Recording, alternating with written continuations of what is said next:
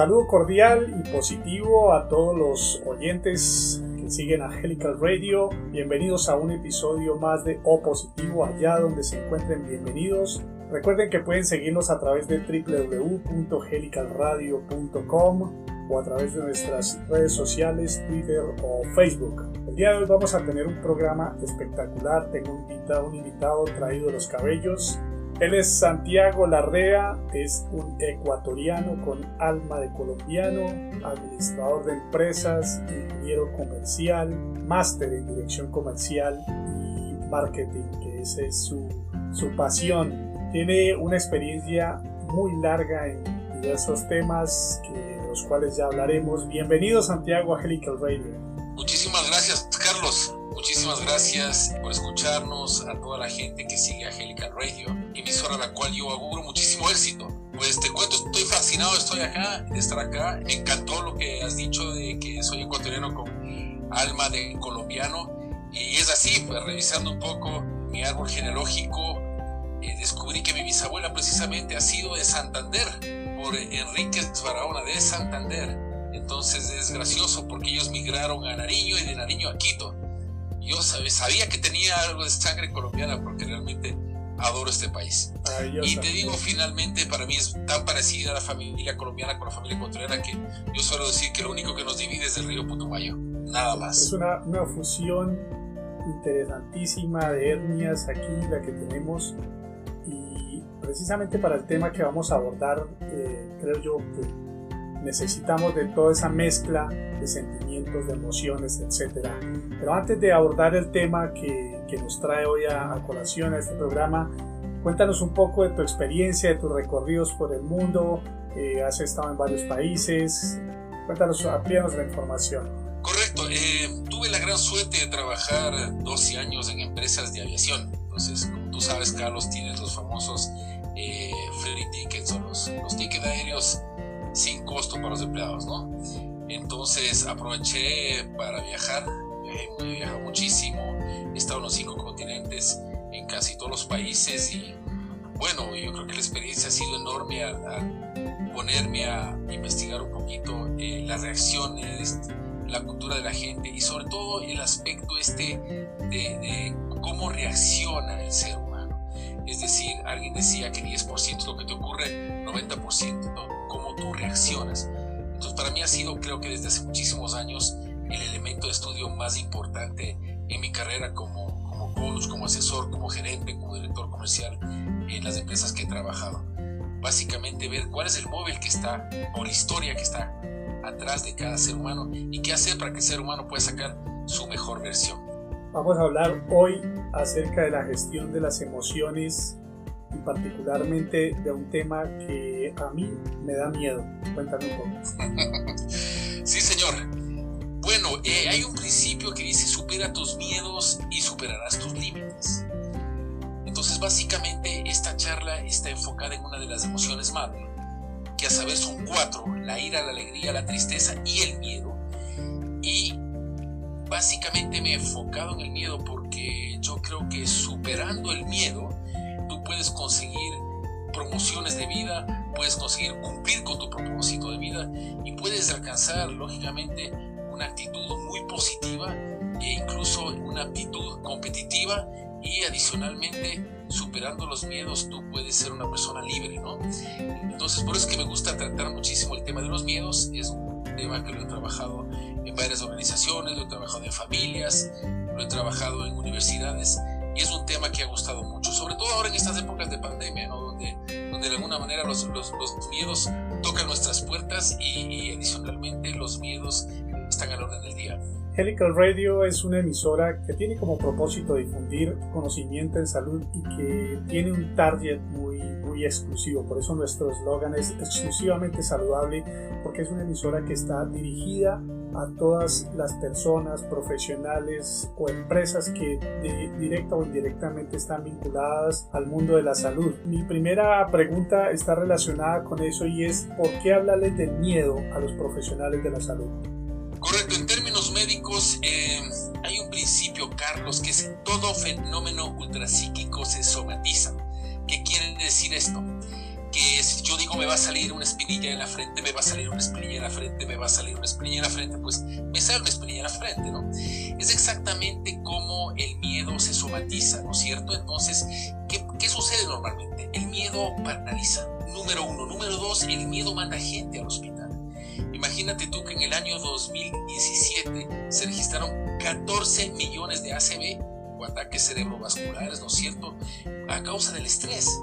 ¿Y el estrés por qué se origina? Por no poder controlar ese miedo, por la presión del trabajo, por una preocupación, una angustia de no poder cumplir el día de mañana. Por cualquier razón que se origine el estrés, produce generalmente por un miedo a, poder controlarlo o por un miedo que es quien invade nuestras conductas o hace que, nuestra actitud eh, se doblegue o, nuestra actitud se, se enmascare o adopte ciertos disfraces. Entonces, por eso es súper importante saber que uno de, de los segundos eh, síntomas del miedo es este que podemos ir al hospital, ¿no? Imagínate, 14 millones de ataques cerebrovasculares por estos temas, ¿no? Y, el tercer punto es que eh, a nivel psicológico, a nivel de la psiquis o a nivel de la mente, la mayoría de los latinoamericanos y muchísimos seres humanos, pues somos sobre todo límbicos, somos emocionales, más que neocortesianos, más que racionales. Entonces el miedo también te genera muchos soñadores anónimos. Gente que vive la vida soñando en lo que pudo haber sido si hubiese, hubiese hecho una u otra cosa. Por ejemplo, soñador anónimo, ah, es que si me hubiese casado yo con Dora Yepes, sería feliz. Ah, es que si hubiese estudiado, me estudiado administración, hubiese estudiado medicina. Ah, que si es que hubiese aceptado el cargo en esa corporación y no en esta. Ah, que si es que hubiese...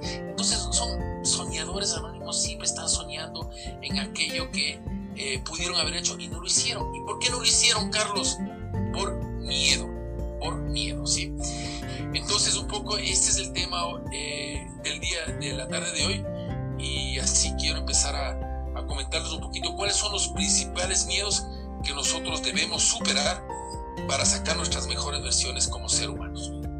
El personal de salud, especialmente los médicos, tienen una característica especial, quizá por la formación técnica, por las emociones que enfrentan, por el entorno que los rodean. Es un recurso que le cuesta trabajo reconocer que tiene miedo. Creo que una, una primera etapa sería reconocer que tengo miedo a lo mejor tú nos vas a explicar esto, cómo decirle al personal médico que entre en esa línea de contemplar el miedo como un factor de riesgo entre sus vidas. Correcto. Eh, a ver, el, el, médico, el médico generalmente tiene una formación de mucho esfuerzo. Le ha costado mucho tiempo, le ha costado, como decimos en mi país, quemarse las pestañas para llegar a los, a los lugares donde está hoy es una profesión súper competitiva, más que una profesión diría yo, es una, es una vocación, ¿no? Entonces, eh, muchas veces el médico pretende saberlo todo, pretende saberlo todo y ese es uno de los principios, uno de los paradigmas que tenemos que volcar en el personal médico, porque el primer miedo que se denota en esta profesión es el miedo a pedir inteligencia prestada. Sí, señor, escúcheme, el miedo a pedir inteligencia prestada. Muchas veces los médicos dicen, no, pues que si le consulto yo a este otro médico tal, eh, tal situación, me dice, oiga, pero usted no, que estudia en tal universidad, no que tiene tal experiencia, ¿cómo es que usted no sabe esto, doctor? Entonces, ese, ese miedo a preguntar que adicionalmente nos viene desde desde niños, desde que estamos en el colegio y hacemos una pregunta y la gente se ríe y pese a que nos dicen, miren, no hay preguntas bobas, bobos quien no pregunta, pues es el primer miedo que tenemos que superar eh, los, profesionales y sobre todo los médicos. ¿no? Entonces, yo creo que el momento en que usted eh, ya se relaja y va donde otro médico o, va donde una persona que, que de pronto es un licenciado de piso o es un enfermero o es un auxiliar, no hay por qué, no hay por qué tener miedo a preguntar, ¿no? Y no, solo temas de medicina, sino que cómo funciona esta máquina nueva, cómo funciona esta, esta, este aparato rayos X, cómo funciona este, ¿qué, sabe usted este nuevo medicamento, cuénteme, ¿no? Es decir, el primer miedo que tenemos que superar es el miedo a pedir inteligencia prestada. Yo diría que el, el segundo miedo más importante cual nos cuidamos muchísimo, es el miedo al que dirán. El, médico tiene un cierto miedo al que dirán y, siempre está, se siente bajo observación y bajo la lupa de los demás. Lógicamente, sabemos que la práctica médica es debido a muerte, totalmente de acuerdo, sí. Pero siempre siente esa presión y la lupa de los demás, eh, estar bajo la lupa de los demás. Y, es, y, es, un miedo a cometer errores, que es el tercer tipo de miedo. Es un miedo al que dirán, y yo le agregaría ese tercer tipo de miedo, que es el miedo a cometer errores por todo lo que le puede, le puede causar esto. Entonces, lamentablemente en nuestros países y, y, los países del primer mundo también, pues hay que admitirlo, ¿cierto? A usted le meten una demanda por cualquier cosa, por negligencia médica, entonces encuentra carteles en los metros de Nueva York, ¿no es cierto? O Chicago, las de visto, Carlos, del cual me dice, coménteme, soy abogado tal, y, y como abogado, si he tenido algún tipo de práctica médica que le ha hecho daño, pues coménteme y manejamos su caso y conseguimos dinero. Eso ha hecho también que los médicos pues tengan este miedo a cometer errores y se cuiden muchísimo. Cuando cometer errores realmente, cuando son debido a muerte, cuando no son debido a muerte, no está mal. En la vida, acuérdate Carlos, o se gana o se aprende, nunca se pierde. Pero ese miedo natural a cometer errores ha hecho también que el médico se, se encierre en su mundo y, y muchas veces eh, también se paraliza. ¿no? Estamos con Santiago Larrea hablando sobre la gestión de emociones, específicamente del miedo. Ya nos dijo los cuatro tipos primarios de miedo. Vamos a un corte y ya regresamos.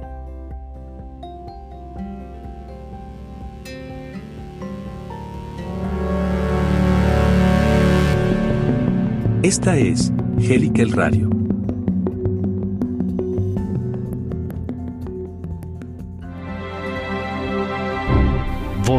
Prioriza la atención a las necesidades más grandes. Y opiniones. En pro de potenciar y o restablecer necesidades físicas. En O positivo. Salud para todos.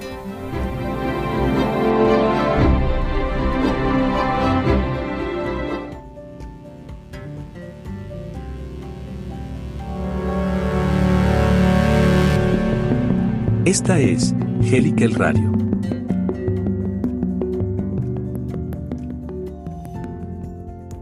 Y aquí estamos de nuevo en Opositivo. Recuerden que estamos con Santiago Larrea hablando sobre el miedo.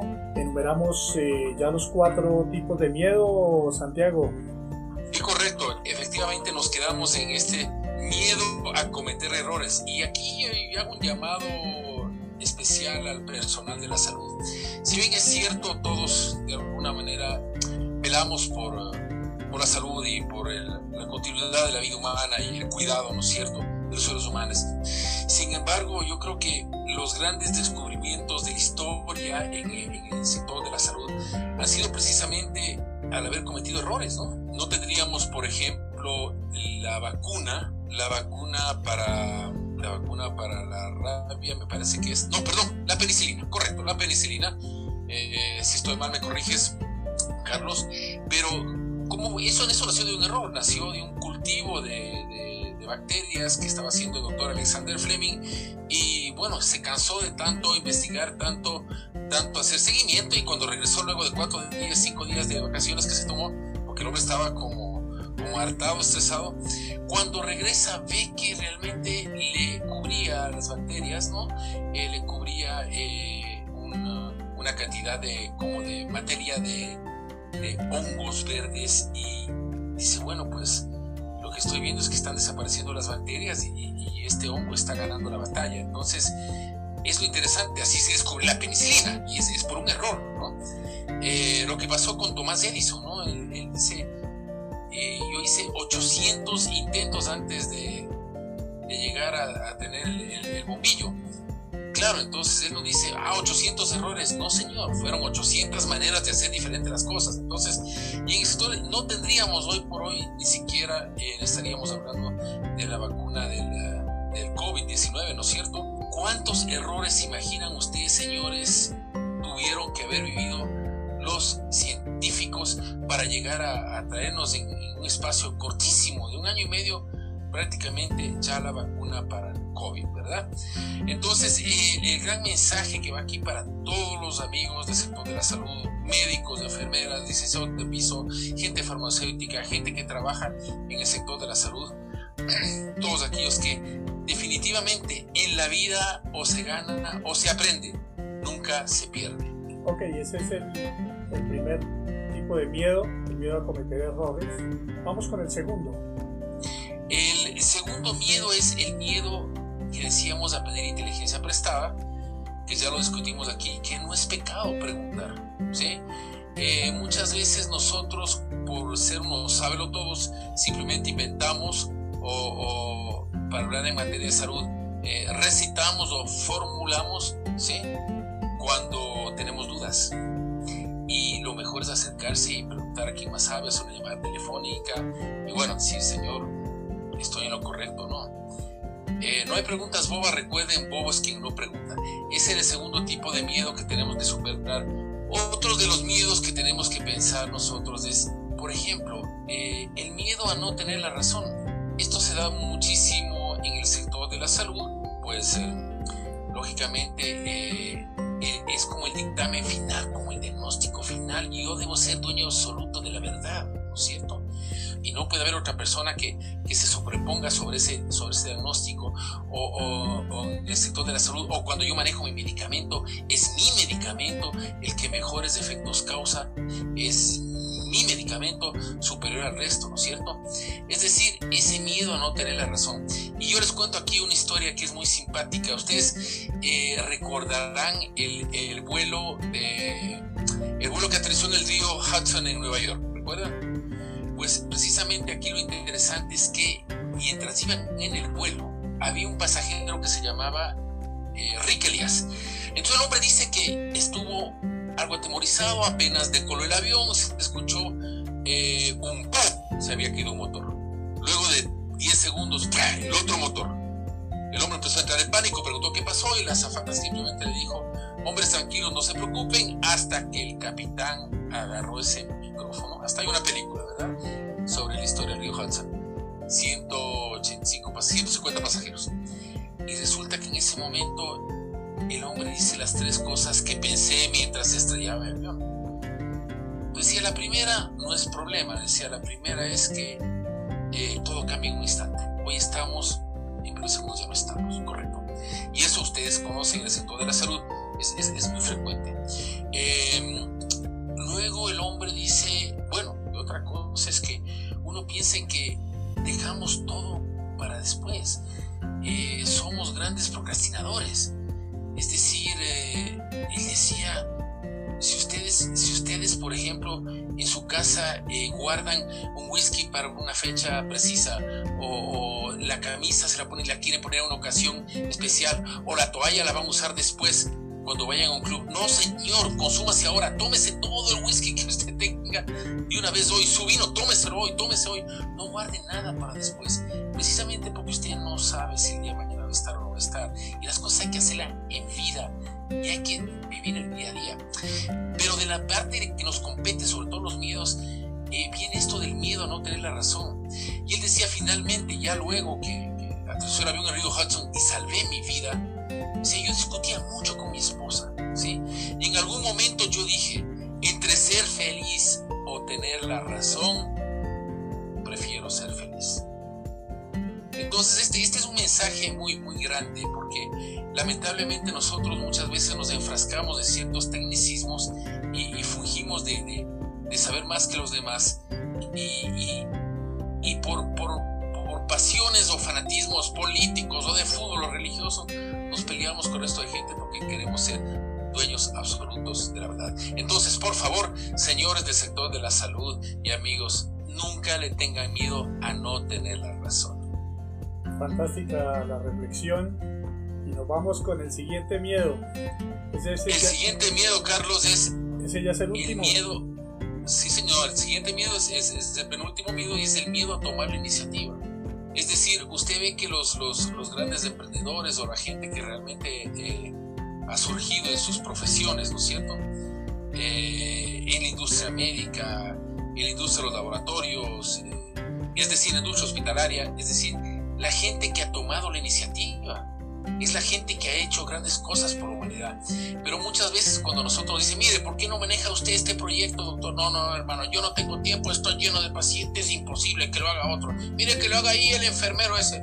O yo voy, por ejemplo, en un laboratorio y digo, mire, hermano, ¿por qué no se dedica a estudiar esto? No, no, no, no tengo tiempo, además yo no quiero responsabilizarme, por eso tengo miedo a, que me juzguen el día de mañana si lo hice bien o lo hice mal, ¿sí? Este miedo a tomar la iniciativa natural que tiene el ser humano hace que la gente no progrese, que el sector no progrese, ¿no? Entonces, eh, ¿por qué siempre son los países desarrollados los de los grandes descubrimientos? Cuando nosotros tenemos cerebros potenciales y gente maravillosa en Latinoamérica. O sea, tenemos colombianos brillantes, ecuatorianos brillantes, sudamericanos brillantes, ¿no es cierto? Que, que, tomando la iniciativa, con ese empujoncito, con esa vía adicional, podríamos hacer grandes cosas. Mira, yo siempre cuento el caso de, del general uh, Solón Espinosa, es un general del Ecuador.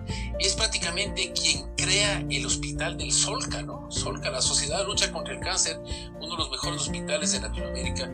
Y es una persona que en algún momento él tuvo cáncer y, y no tuvo no tuvo, parece, la asistencia precisa. Él tomó la iniciativa y dijo, bueno, pues yo voy a crear el primer hospital dedicado a la lucha contra el cáncer y creó el SORC en Ecuador. Entonces, y, adicional, sí, ser médico, él era un general de, general de ejército, ¿no? Entonces, es precisamente este, este miedo a, a, a tomar la iniciativa que fue superado, ¿no es cierto? E hizo que las cosas sucedan. Entonces, nuestro sector debemos hacer que las cosas sucedan. Y el último miedo a superar, eh, no sé si tienes alguna, alguna pregunta adicional sobre esta reflexión. No, estaba analizando en la medida en que tú nos estabas contando paso a paso cada una de las, de las descripciones de cada uno de estos miedos, si, si yo debo tener todos esos miedos o puedo tener uno solo. Mire, hay gente, hay gente que se destaca por tener dos o tres miedos de aquellos, ¿no? De pronto tiene un solo miedo. Usted ve que hay mucha gente que, que, que tiene pánico al que dirán y que entrega su vida al control y al hablar de los demás. O hay gente que realmente tiene pánico de pedir inteligencia prestada, ¿no es cierto? De hacer preguntas. O hay gente que tiene eh, eh, muchísimo miedo, por ejemplo, a cometer errores, entonces evita y muchísima gente que tiene miedo a tomar iniciativa, Carlos. Muchísima gente que tiene miedo a tomar iniciativa, ¿sí?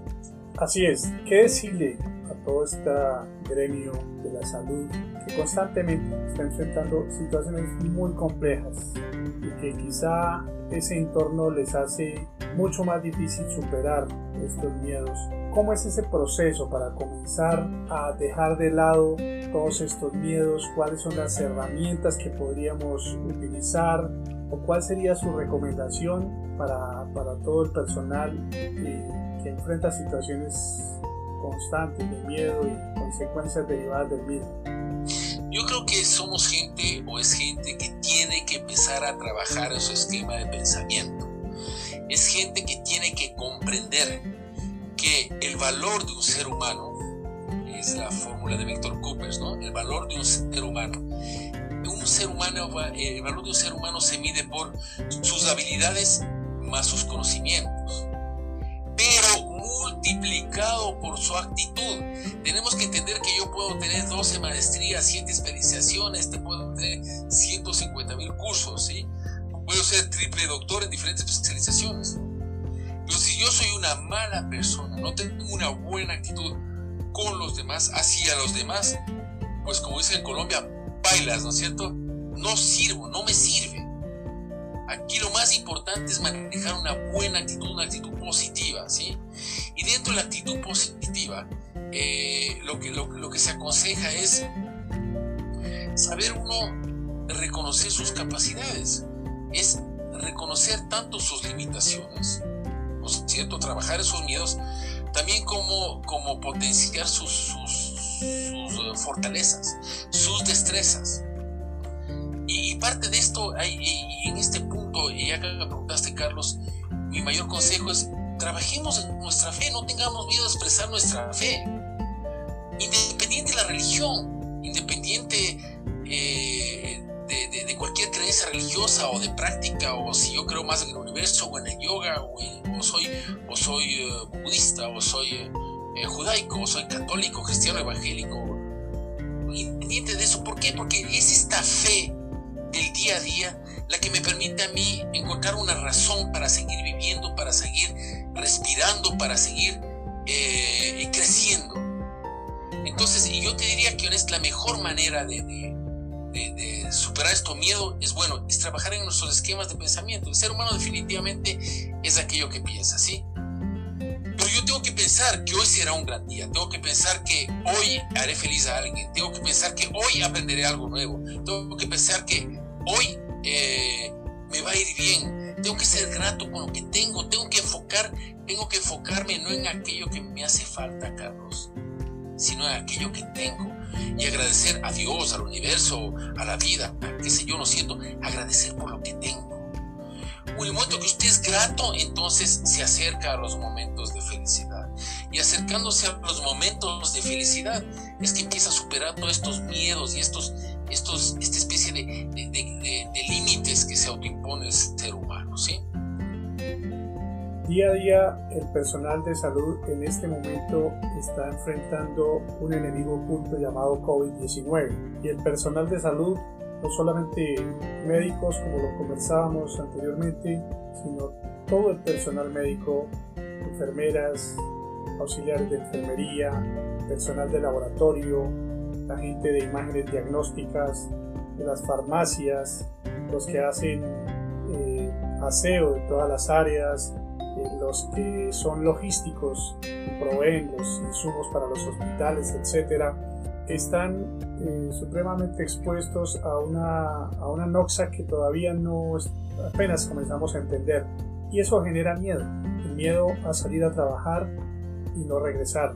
Y hay una responsabilidad tanto de los organismos eh, estatales que lideran los temas de salud, por desgracia los ministerios de salud y hay unas responsabilidades personales. Yo quisiera, Santiago, que nos pudieras hablar un poco sobre cómo abordar esas responsabilidades de las instituciones y cómo comenzar a abordar esa, ese manejo del miedo desde lo personal también. Hablo específicamente para este momento de la pandemia. Correcto, eh, eh, tú lo has dicho Carlos, el alto grado de, el alto grado de riesgo que tienen los empleados del sector de la salud, el alto grado de exposición, ¿correcto? Eh, el mejor escudo para el alto grado de exposición, y eso te lo pueden decir todos los médicos, ¿no es cierto?, es eh, tu nivel de defensa. Definitivamente hay que trabajar las defensas del cuerpo humano, ¿no es cierto? Eh, lógicamente son el tema de trabajar en las defensas, generar mayor cantidad de defensas y adicionalmente tener las defensas altas, como se dice médicamente, ¿no es cierto? Y lógicamente ser muy disciplinado y ser muy temático en el uso de la mascarilla, en el lavado de las manos, en eh, no sacarse la mascarilla por absolutamente nada, en no estar abrazando a la gente, en conservar tu distanciamiento social, pero en la parte emocional, que es lo que es, mi experticia, ¿no? Eh, el tema del, de la gestión de las emociones, ¿sí? Y yo me por el, por el lado de tratar de mantener siempre las defensas altas, ¿no? Y eso está visto, está visto que haciendo por lo menos 30 minutos de ejercicio diario, 30 minutos de cardio, tú levantas tus defensas. Está visto también que tomar bastante líquido levantas tus defensas. Está visto también que descansando las horas que tienes que descansar, entre 7 y 8 horas, levantas tus defensas. Está visto que la alimentación es, es fundamental para que tú mantengas tus defensas altas. Entonces hay una serie de factores y mi consejo sería, ustedes como médicos, lógicamente son los expertos en este tema de, de las defensas, pues hagan un checklist de sus vidas, ¿no? En el sector de la salud en general y digan, a ver, ¿qué hago yo para tener siempre mis, mis defensas lo más arriba posible? Ustedes saben cómo hacerlo, ustedes estudiaron para aquello, ¿no es cierto? Entonces yo creo que el mejor escudo que puede crear cada uno de los empleados del sector de la salud es trabajar en preguntarse la primera pregunta del día. Bueno, la primera es la primera acción del día es, es agradecernos, ¿cierto? La gratitud, la gratitud por lo que se tiene. Eh, agradecer a Dios para quienes creamos y, no tenemos miedo a expresar nuestra fe. Y adicionalmente, pues, ¿qué voy a hacer hoy? ¿Cómo voy a mantener mis defensas altas, Carlos? ¿Cómo mantener mis defensas altas? Porque realmente no hay una fórmula secreta, no, no se conoce pues algo que, yo pueda decir, bueno, si me tomo esta pastillita evito 100%, ¿no? Siempre estoy expuesto al contagio, pero por esa gran exposición yo creo que la parte esta de las defensas es súper importante. Número uno, defensas. Número dos, tu actitud y tu pensamiento. O sea, tienes una persona que trabaja tu pensamiento, ser positivo, eh, trabajar en superar tus miedos y lógicamente tener un pensamiento contributivo, ¿no? Es dando como se recibe, sembrando como se cosecha. Entonces, dedíquese a ayudar a los demás, a dar a los demás, a aconsejar a los demás, ¿sí? Eso lo recoge, correcto, con las debidas precauciones, pero dedíquese a ser feliz a los demás. ¿Y qué decirle a a esos organismos del Estado o a las gerencias de los hospitales, de, las, nuestras clínicas, ¿cómo pueden acompañar al personal en ese sentido? ¿Se requiere algún tipo de ayuda profesional? ¿Se requiere un coach? ¿Qué, podríamos hacer para ayudar a nuestro personal de salud en, esas áreas? Totalmente de acuerdo. O sea, yo creo que eh, se requiere eh, de inyectar sanidad mental sanidad para la actitud mental en las organizaciones y lógicamente aquí el factor del, del ambiente laboral, Carlos, es súper importante. Es gente que realmente está trabajando el doble o triple lo que normalmente trabaja. Es gente que maneja, ya lo vimos, un estrés bárbaro. Es gente que maneja, maneja. Eh, hay mucha gente que está totalmente llevada por el miedo, ¿no? Y es, es lógico suponer esto, ¿no? Pero yo creo que el tema este de, de hacer eh, terapias, terapias ocupacionales, terapias a la gente que esté en la primera línea atendiendo los casos de COVID y todo tipo de casos es muy importante, es muy importante. Yo creo que deberían haber reflexiones y, sesiones de reflexión, meditación y terapias por lo menos, por lo menos uno o dos horas al día, ¿ah? en la cual uno realmente eh, trabaje muchísimo el aspecto racional, el aspecto neocortesiano, trabaje la gestión de las emociones, lógicamente, porque acuérdate que son cuatro las emociones madre, recién estamos trabajando en el miedo, ¿no? Pero ¿qué hay del componente tristeza, por ejemplo? ¿Cuánta gente sufre con el tema, con el tema del COVID, con pariente muerto? ¿Cuánto médico piensa que no pudo, que pudo haber hecho más? Eh, ¿Cuánto pariente, cuánto, cuánto, cuánto personal de la salud que se ha enfermado, lo siento, por estar eh, con ese alto grado de exposición? ¿Cómo maneja su tristeza, no? Eh, sus alegrías, cómo potenciar sus alegrías cuando tienen sus éxitos. Es decir, cómo manejar su ira, manejar su ira es muy importante. Eh, yo tuve ocasión de trabajar con, una, con un fondo de pensiones aquí en Colombia, sí, dimos 143 conferencias de, eh, básicamente sobre estas cuatro emociones madres, ¿sí? Y, y tuve muchísimo personal médico, muchísimo personal médico, ¿no? De todo tipo de personal hospitalario todo esto y la gente increíble, o sea, decíamos, realmente hemos hecho un, un stop, hemos hecho una, hora de, reflexión, una hora que nos hemos regalado nosotros mismos de trabajar nuestra mejor versión, de recordarnos de que estamos vivos. ¿Sí? Entonces yo creo que es muy importante eh, que se piense en estas terapias, eh, en estas charlas, ¿sí? en estos coaches eh, para el personal médico y para el personal de la salud en estos momentos. Porque acuérdate algo, Carlos, o sea, es lo que decía Mario Benedetti, ¿no? Decía, cuando tenía todas las respuestas de la vida, me cambiaron las preguntas. Y es lo que está ocurriendo en nuestro sector, en el sector de la salud, es lo que está ocurriendo. Cuando tenía toda respuesta a la vida me cambiaron las preguntas. Antes todo era muy fácil, era muy fácil porque la mayoría de las, enfermedades ya son diagnosticadas y, son recetadas. Entonces, ah, los niños diabetes, bueno, metformina, insulina, dependiendo del grado que es. Miren, cáncer, si la terapia, radioterapia, este medicamento. Pero ahora viene este virus tan pequeño, ¿no es cierto?, que sacude a la humanidad y uno se queda frío y dice, ¿qué es esta vaina? ¿Qué es esta vaina que mata a tanta gente? ¿sí? ¿Qué es esta vaina de tan rápido contagio? ¿Qué es esta vaina que tanto mal nos da? Y todos nos quedamos sin respuestas. ¿sí? Diariamente. Ese sería mi consejo. Diariamente, gracias Santiago. Diariamente, y esta va a ser mi última pregunta el personal médico, está pidiendo lo imprevisto, acorde a esas palabras de, de Benedetti. Nos cambiaron las preguntas y tenemos en el, dentro del argot de la medicina un término muy conocido que son los primeros auxilios. Tenemos primeros auxilios para esos casos de miedo, ira, que ya los hablarás después. ¿Qué, qué, qué le podemos decir a nuestro personal en un momento esos de, de miedo, ¿qué puede hacer? ¿Cuál es la recomendación primaria en ese instante?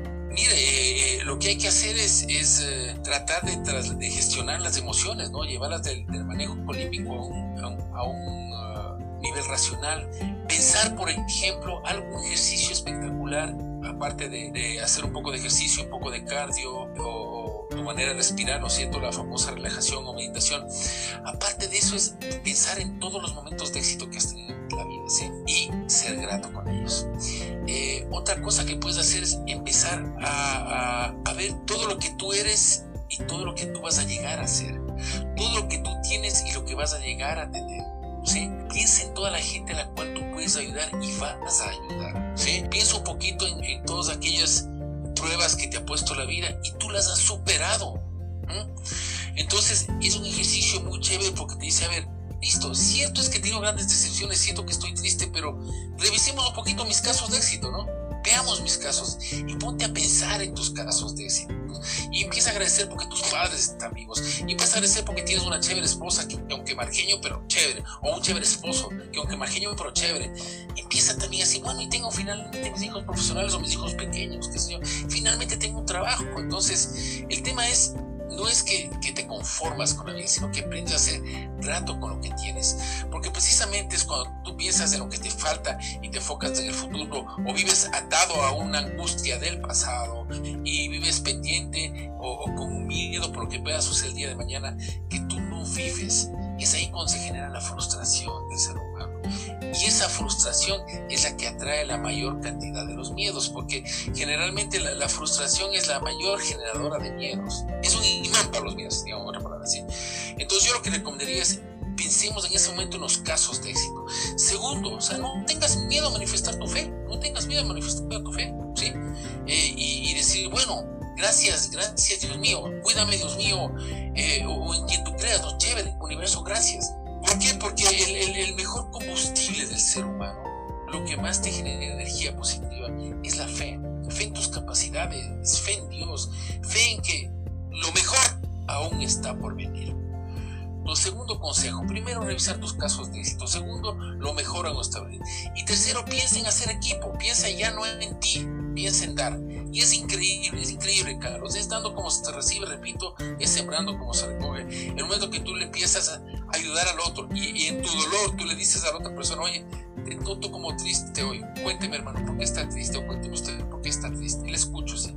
No solo escucharlo, no te imaginas cómo te retroalimentas, ¿no? Y tú dices, Cristo, le das un par de consejos, le dices, mire, tranquila, estamos pasando lo mismo, somos dos en este tema, si somos tres, somos cuatro, escuchando a los demás, ¿sí? Dando más que recibiendo. Olvídese, es el mejor café para el alma, el mejor alimento y el mejor escudo que puede haber. Eso es a nivel emocional, ¿correcto? Bien, Santiago, hagamos un poco, profundizamos un poco en este punto. Yo quisiera que fuéramos hacia el cuarto miedo. Me has contado que hay cuatro miedos tal vez básicos y en medio de esos hay otros. Hablemos de ese cuarto miedo. Gracias, Carlos. Sí, exactamente. Hemos hablado básicamente de superar los miedos, entre ellos pedir inteligencia prestada, el miedo a pedir inteligencia prestada, el miedo al que dirán, el miedo a no tener la razón y tenemos un cuarto miedo que es, me parece el más importante en épocas de caos, en épocas de crisis o en las épocas de, pandemia, ¿no? Que es el miedo natural que tiene el ser humano a reinventarse, a quedarse en su zona de confort, a no querer moverse de su cueva, a quedarse congelado. Pero el problema es que justamente cuando yo tengo este miedo a no ser resiliente, a no reprogramarme, a no reinventarme, es que básicamente empiezo a enquilosarme, ¿no? Y empiezo a perder facultades, no, solo no solo neurológicas, sino facultades físicas también, porque es como aquel eh, deportista o aquel atleta que estaba acostumbrado a un cierto ritmo de entrenamiento y de pronto pues se lo ponen, en la banca, ¿no? O, o de pronto se retira por alguna lesión. Esa es la zona de confort. Entonces el miedo a reinventarse nos obliga a que nos movamos de zona de confort a otra zona el problema es que esa zona a la cual nos movemos es una zona de miedo, es una zona de pánico. ¿Por qué? Porque todo lo desconocido genera inquietud, genera miedo, genera pánico en muchos casos. pero es obligatorio que de la zona de confort nos movamos a una zona de miedo, de incertidumbre total, para poder entrar a la tercera zona, que es la zona de aprendizaje. Y es cuando entramos a la zona de aprendizaje que realmente empezamos nosotros a desarrollar todas aquellas destrezas, llámese talentos, habilidades, conocimientos, para tener éxito en lo que estamos haciendo y para empezar a dominar un poco lo que hasta hace poco era desconocido. Yo creo que, Santiago, si me permites interrumpirte, ese miedo es muy al lugar durante esta pandemia para todo el gremio de la salud, porque que reacomodarnos, repensar nuestra operación, nuestras atenciones, utilizar herramientas que estaban apenas incipientes, eran en el mercado, como, como la videoconferencia, la videoconsulta. Todo esto nos ha sacado de esa zona de confort y nos está haciendo cambiar.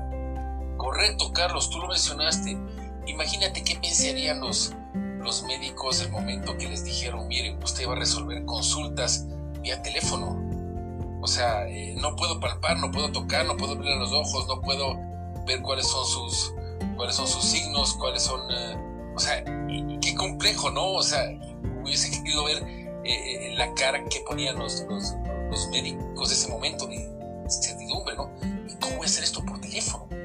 pues precisamente hasta ahí estaban en zona de confort, tuvieron que entrar a esta zona de miedo, de incertidumbre, que es la zona del miedo que te hablaba, para ir a la zona de aprendizaje y seguramente ahora son expertos en hacer las consultas vía celular. Y, por supuesto, y de, ese, esa zona de aprendizaje, de esa experticia ahora, van a empezar a cosechar ya sus éxitos, ¿no? Porque van ya a una zona de éxitos. Genial. Tenemos otros tres miedos por ahí entre el bolsillo que no sé, están interrelacionados, hacen parte unos de otros y de ellos creo que vamos a hablar en los siguientes programas. Eh, ¿Puedes hacernos eh, una breve explicación de cuáles son? Eh, sí, señor. Vamos a hablar de tres miedos que son, están muy presentes en, en nuestra cultura y que realmente nos ayudan a modelar nuestra actitud. Recuerden lo que alguna vez decíamos que las habilidades o los conocimientos en el ser humano suman, sin embargo, eh, la actitud multiplica. Es decir, uno puede ser eh, más preparado que un, que un cumis, como dicen en Colombia, el, viejo deje popular. Uno puede ser más preparado que un cumis, pero si tiene mala actitud, no avanza bien por la vida, ¿no? ni tiene éxito en la vida. Entonces yo creo que esos, tres miedos, eh, que los vamos a ver en los próximos programas, van a ayudarnos muchísimo pues a, trabajar esa actitud, ¿no? Ese, ese, comportamiento, ese ayudar a sacarnos, a sacar la mejor versión que tenemos como seres humanos y como trabajadores de este importante sector que es la salud, Carlos. Estamos con Santiago Larrea, ecuatoriano, gestor de las emociones. Vamos a un corte y ya regresamos.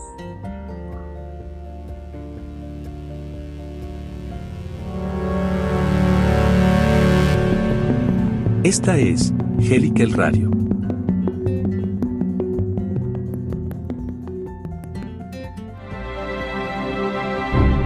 Voces. Prioriza la atención a las necesidades más grandes. Y opiniones. En pro de potenciar y o restablecer necesidades físicas. En O positivo. Salud para todos.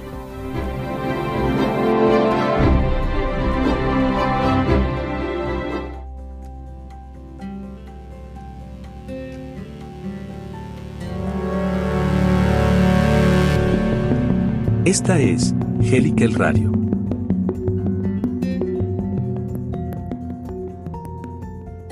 Este proyecto de, hacer esta entrevista con Santiago Larrea lo tenía hacía ya un par de años. Estuvimos hablando de esto, conversando y las situaciones de la vida nos, nos, llevaron a que se prolongaran un poco esos tiempos, pero yo estoy muy complacido de que precisamente en este instante, cuando la pandemia azota a la humanidad, cuando nos cambiaron esas preguntas, cuando sentimos miedo de ir todos los días a trabajar y, no solo de ir, es de regresar con la enfermedad a casa, llega este programa Angelical Radio en un, en un instante en donde creo que todos lo necesitamos y quedo muy satisfecho con lo que hemos hablado hoy. Le te agradezco mucho Santiago la presencia en el, programa, pero quiero hacerle un adelanto a todos nuestros oyentes y es que necesitamos más de estas conversaciones, necesitamos más de este estímulo, necesitamos más de esta guía que nos puede ofrecer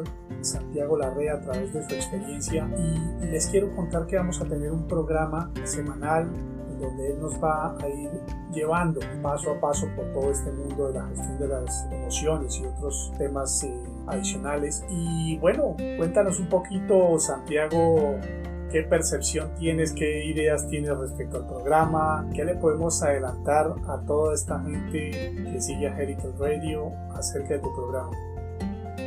Bueno, Carlos, yo quiero, creo que lo importante en la vida es sentirse bien, ¿no? Eh, Vigas Luna, productor español solía decir, qué bien se está cuando se está bien, ¿no es cierto? Entonces, me he sentido muy bien y por lo tanto, sí me siento muy, muy, muy confortable, mucho, me siento muy cómodo estando aquí, ¿sí? El sector de la salud es un sector al cual yo admiro y respeto muchísimo porque lógicamente nuestra, nuestra, vida, nuestra salud está en manos de, gente que ha estudiado muchísimo y, empresarios que se han dedicado a la salud.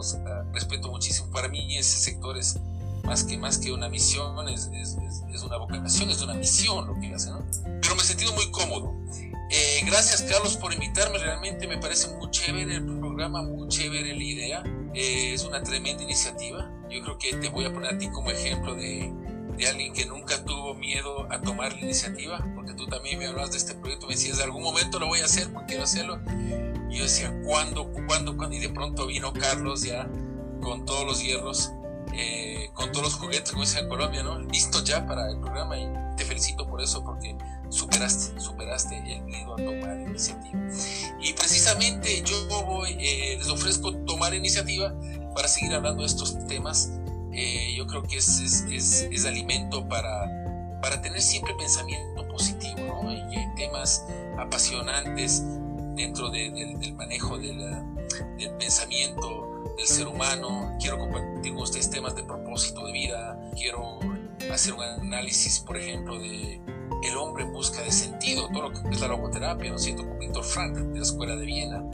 Es decir, vivir para para hacer lo que a mí me gusta, pero también lo que me retribuye económicamente y de alguna manera también para aquello para cual tengo talento.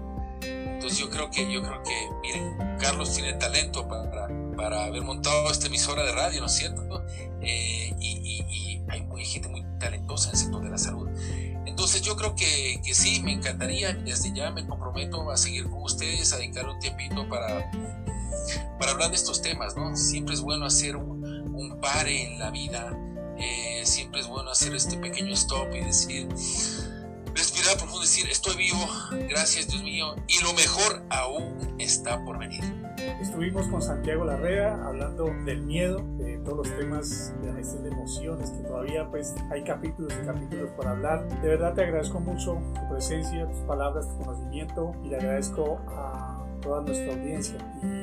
Mauricio Guzmán, que es eh, nuestro productor, quien va a estar detrás de todos estos programas y que hace que esta locomotora avance. Cordial saludo Santiago y a todos los que nos están escuchando. Los esperamos en el próximo episodio de O Positivo. Hasta luego. Muchas gracias. Que Dios me los bendiga a todos. Chao, chao.